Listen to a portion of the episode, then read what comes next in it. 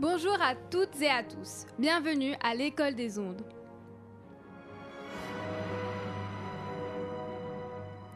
La classe de seconde 2 du lycée Pablo Picasso de Fontenay-sous-Bois vous présente Voyager aujourd'hui.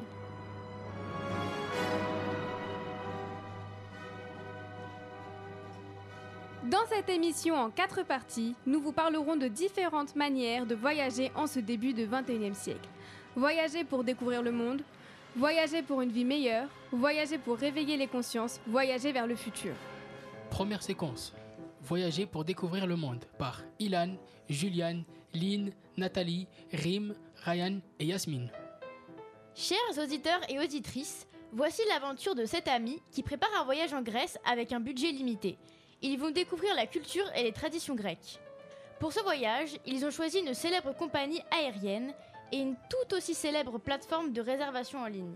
Puis ils vont tenter de louer un yacht afin de se balader en mer. Au fil de leur voyage, ils vont se poser des questions concernant le fonctionnement ainsi que les limites et les problèmes posés par le tourisme low cost. Salut tout le monde, je suis actuellement dans le taxi en direction de l'aéroport de Beauvais. Je vais rejoindre mes amis, je suis tellement contente de partager avec vous notre voyage. Il est 11h et je suis avec Nat, Lynn, Juju, Ilan, Ryan et Rim. Salut. Salut Alors, qu'est-ce que vous avez envie de faire euh, à Athènes? J'ai trop hâte de découvrir la culture et les traditions grecques. Je suis trop contente. Moi aussi, j'ai envie d'aller visiter les monuments, surtout le Parthénon à Athènes. Ça serait sympa de le voir en vrai et pas seulement dans mon livre d'histoire. Moi, j'ai envie de découvrir la gastronomie grecque et en particulier la moussaka et les Slovaquies. Hmm. Moi, ça m'a donné faim. Et imaginez qu'à cause des grèves, notre avion ne part pas. Ah bon, ils sont en grève? Mais pourquoi? Ilan, je suis sûre que t'as lu le journal, toi. Très drôle. Allez, Ilan, Allez, dis-nous. Ok, je vous explique. Les employés font la grève à cause de leurs conditions de travail critiques. C'est-à-dire? Eh bien déjà, leur faible salaire, alors que la compagnie a un très bon chiffre d'affaires. Puis, les employés travaillent beaucoup plus que dans les autres compagnies. Malgré les grèves, les vols continuent à circuler. Donc bon, ça devrait aller. N'empêche, on a payé 40 euros pour chaque billet, donc ça vaut le coup. Eh, mais si vous continuez de parler, l'avion va décoller sans nous.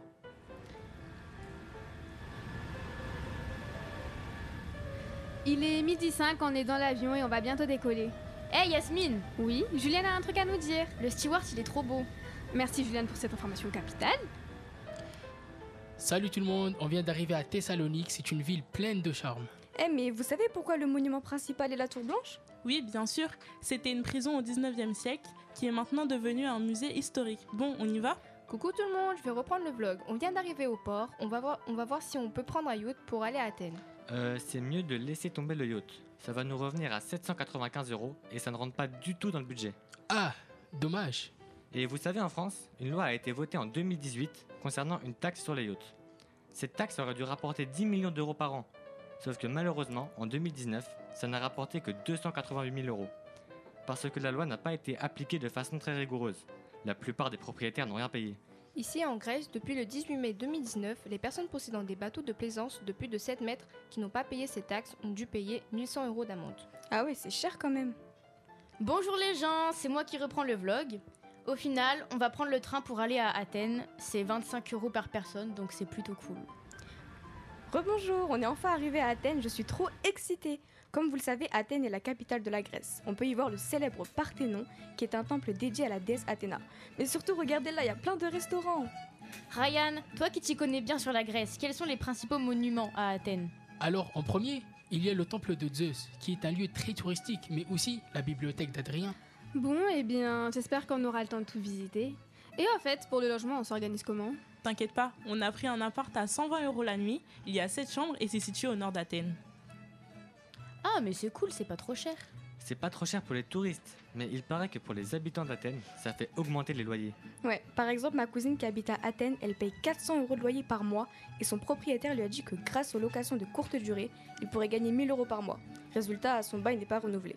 Waouh, dur C'est la même chose à Paris?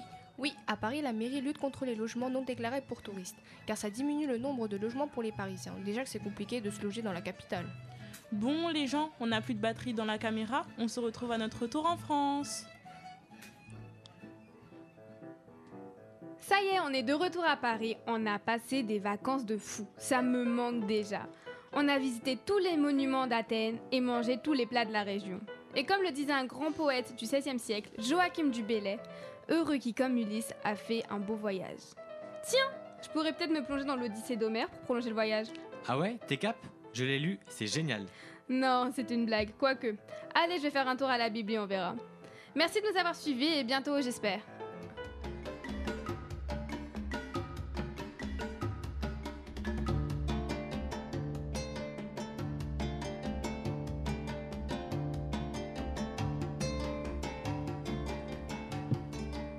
Voyager pour une vie meilleure par Maeva, Loïc, Lily, Lélia, Mariam, Ravza, Oscar et Tatiana. Mon enfant, ma sœur, songe à la douceur d'aller là-bas, vivre ensemble. Charles Baudelaire, l'invitation au voyage. Il y a différentes raisons de voyager. Certains voyagent par plaisir, d'autres le font par obligation en raison de circonstances exceptionnelles dans leur pays. Ce sont les migrants. Parmi les causes, il y a des événements comme les guerres et les crises en Syrie, en Iran ou en Libye, ou encore des causes climatiques. Découvrons tout d'abord à l'aide de témoignages ce qui pousse un migrant à partir. Un policier en Afghanistan a quitté son pays car il était menacé par les talibans. Voici le témoignage de Cissé, qui a quitté la Mauritanie, cité dans le livre de Violaine Schwartz, papier. Je m'appelle Cissé. C'est le nom de fait mon mari. Je voulais garder son nom, mais mon prénom c'est Djoubo.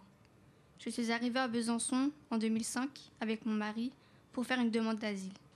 On ne pouvait plus rester en Mauritanie à cause des morts blancs qui sont racistes comme j'ai jamais vu.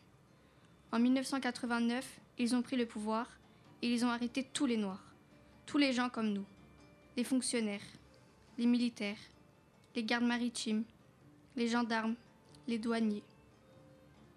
Nous allons maintenant écouter le témoignage d'Hélène, une opposante au régime politique du Congo, qui a été arrêtée car on a trouvé un papier qui révèle son opposition au parti politique dominant. Ce témoignage est tiré d'une bande dessinée de Christophe Dabitch, qui a recueilli le témoignage de 13 migrants. Ils m'ont mise face contre sol à l'arrière d'une jeep. Ils m'ont emmené loin, à côté d'une montagne.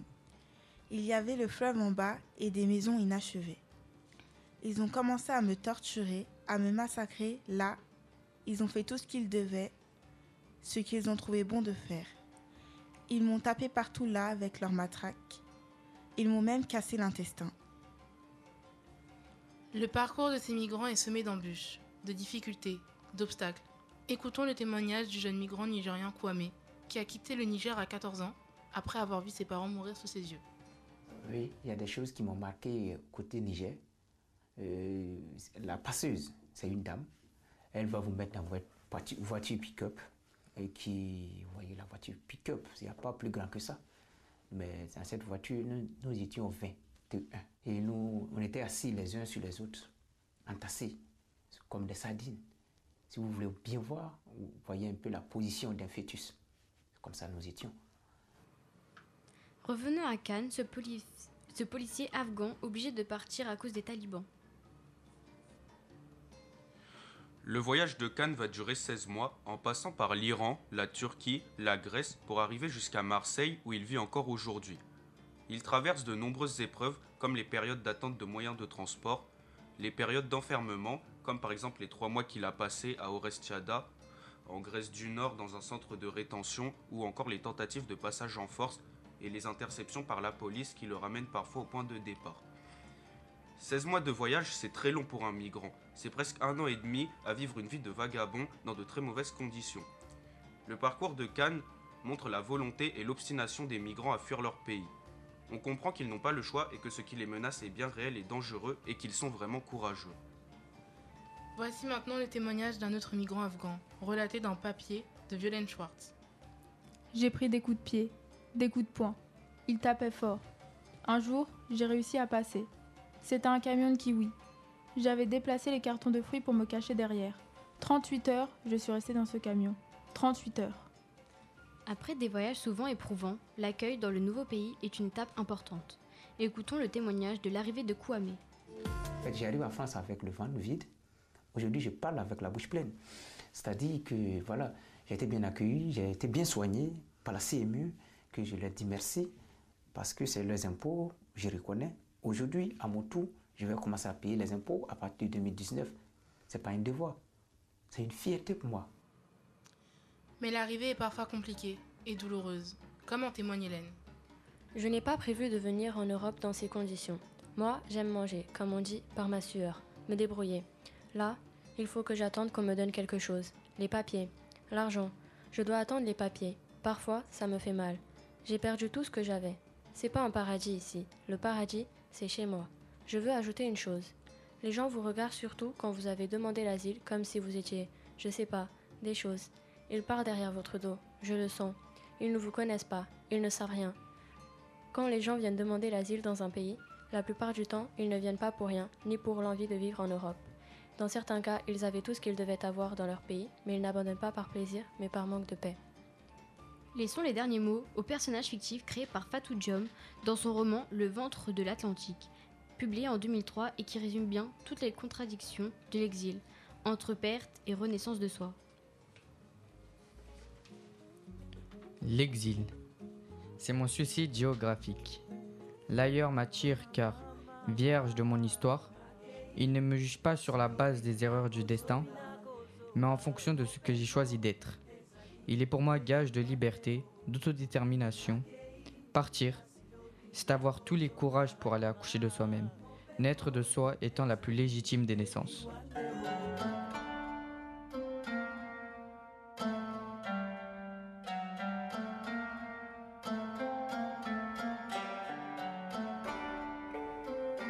Séquence 3, Voyager pour réveiller les consciences par Lilian, Idriss, Amadou, Liam, Nils et Lina.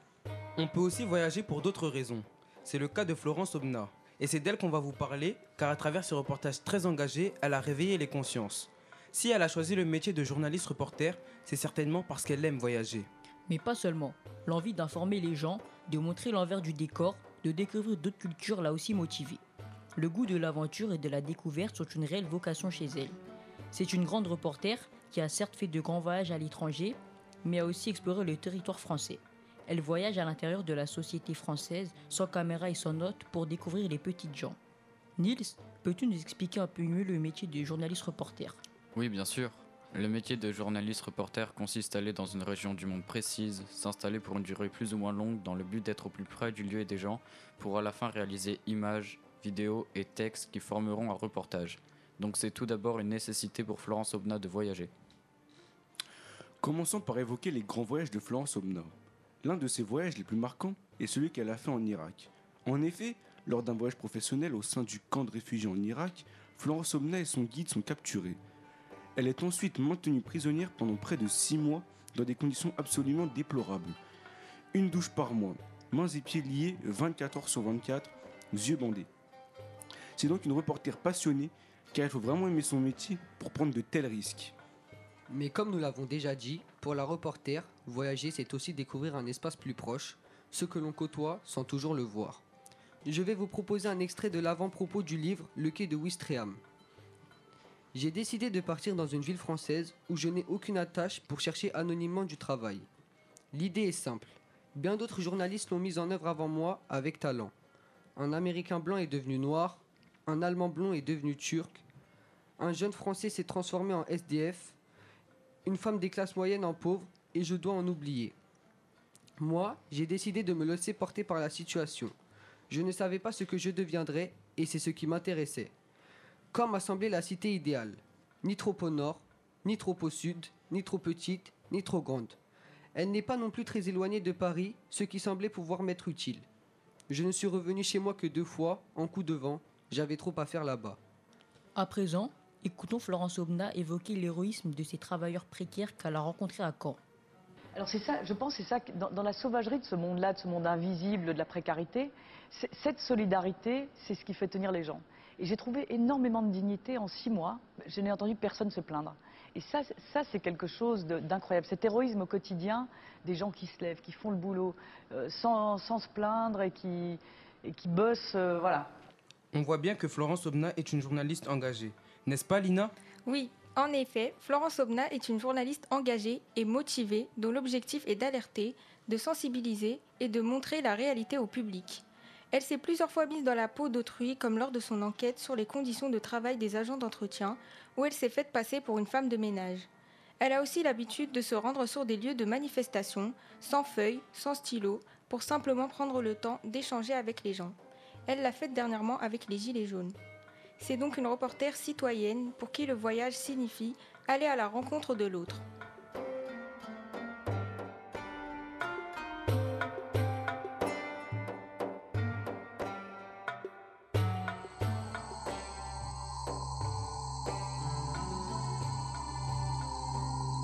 Quatrième séquence, Voyager vers le futur. Par Layana, Noé, Ryan, Roylin, Safwan et Adèle. Pour finir cette émission consacrée au voyage d'aujourd'hui, nous vous proposons une quatrième et dernière séquence qui va vous entraîner au-delà des frontières, dans l'espace. Pour nous, au lycée Pablo Picasso, quand on dit espace, on pense à Thomas Pesquet, car entre lui et nous, c'est une longue histoire. En 2016, ma sœur et ses camarades ont eu la chance de lui poser des questions en duplex de la Station spatiale internationale et en 2017, ils l'ont rencontré à l'Académie des sciences. Maintenant, écoutons Roylin, Layana, Noé et Safwan qui discutent de cet homme au destin hors du commun. Layana, connais-tu Thomas Pesquet? Oui, Thomas Pesquet est un astronaute français. Il naît à Rouen en 1978 et grandit dans une famille de passionnés de sciences. Il y prend goût très tôt.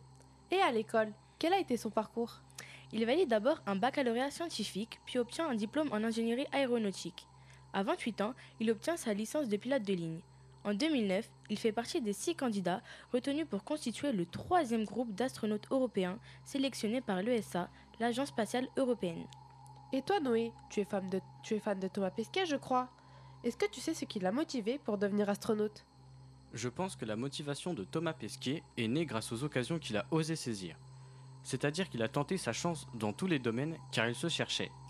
C'est en sachant saisir toutes les opportunités qu'il s'est ouvert des portes et que sa motivation pour être astronaute est née. Grâce à lui, je sais que je peux suivre plusieurs, orient- plusieurs orientations tout au long de ma vie et que je peux changer de voie quand quelque chose ne me plaît plus. Combien de temps a duré son entraînement et qu'a-t-il appris? En 2008, il s'est inscrit à une, à une- à une campagne de recrutement lancée par l'Agence spatiale européenne. C'est en 2009 qu'il est sélectionné avec 5 autres personnes parmi 8000 candidats. Il s'est entraîné pendant 7 ans avant d'aller dans la station internationale. Il a suivi une formation très complète, médecine, mécanique, informatique et bien sûr entraînement physique et sportif. Et toi, Safwan, que peux-tu nous dire sur Thomas Pesquet? Bonjour Eileen, merci de m'accorder quelques minutes. On sait comment aller à Nogent-sur-Marne ou à Athènes, mais comment voyage-t-on jusqu'à la Station spatiale internationale? Je vais vous raconter. Donc, pour aller dans l'espace, les astronautes s'installent dans la fusée deux heures avant le décollage. Ils sont allongés et solidement attachés. Le voyage pour atteindre l'espace dure seulement deux minutes. Au décollage, la fusée atteint une vitesse de 720 km à l'heure, de quoi dépasser en quelques secondes la vitesse du son. Une fois dans l'espace, la navette entreprend un voyage de 3 à 4 heures pour atteindre la station spatiale et vole à une vitesse de 7,9 km par seconde. Quel voyage, Safwan Pour conclure, j'aimerais dire que Thomas Pesquet est un grand homme pour la nation française. Il rayonne auprès des jeunes, et pas seulement auprès des élèves de Pablo Picasso qui ont eu la chance de l'interviewer. C'est un modèle positif qui nous invite à nous dépasser, à sortir de nos zones de confort, à croire que tous les voyages sont possibles, même les plus extraordinaires. Comme il le dit, le plus grand obstacle à la réussite est l'autocensure. C'était Voyager aujourd'hui par les élèves de seconde 2 du lycée Pablo Picasso de Fontenay-sous-Bois. Nos vifs remerciements à, nos professeurs ainsi qu'à notre pilote Radio France, Alexis Christostalis, grâce auquel cette émission a pu voir le jour. Prise de son et mixage, Nicolas Depagraphe.